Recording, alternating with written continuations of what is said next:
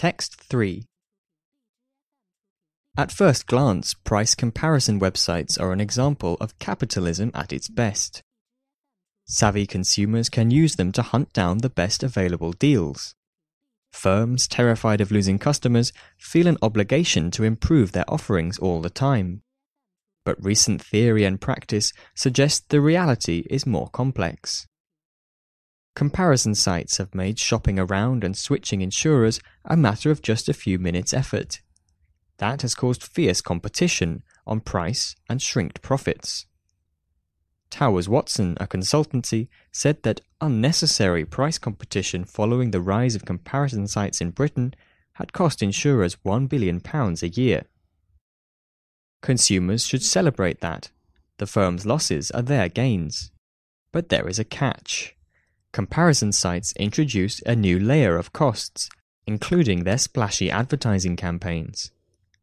In theory, competition in the market for comparison sites ought to keep those costs down.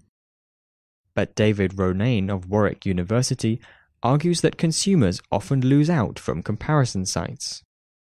They earn a commission for each shopper who uses them to buy insurance. That referral cost is incorporated into the price the consumer ends up paying.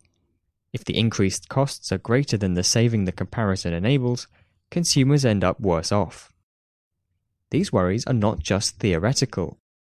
In 2014, Britain's competition regulator found that some comparison sites were using their contracts with retailers to ban them from offering cheaper prices elsewhere. That weakened rivals' incentive to cut fees, because prices on their site could not fall.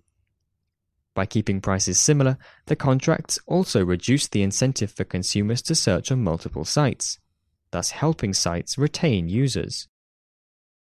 Weaker incentives to lower commissions means weaker incentives to lower costs, too. That might explain why comparison websites advertise so heavily. When a site knows that the prices merchants provide through it will always be the cheapest available, it increases investment in attracting customers, safe in the knowledge that the merchants and ultimately consumers will bear the cost. How can you ensure the market for price comparison is competitive Asking consumers to check multiple websites defeats the point of using them. One solution is to have only one site, but regulate it as a public facility. Alternatively, the government could run the site itself. But creating good search and comparison sites is hard, and governments are unlikely to do a good job of it.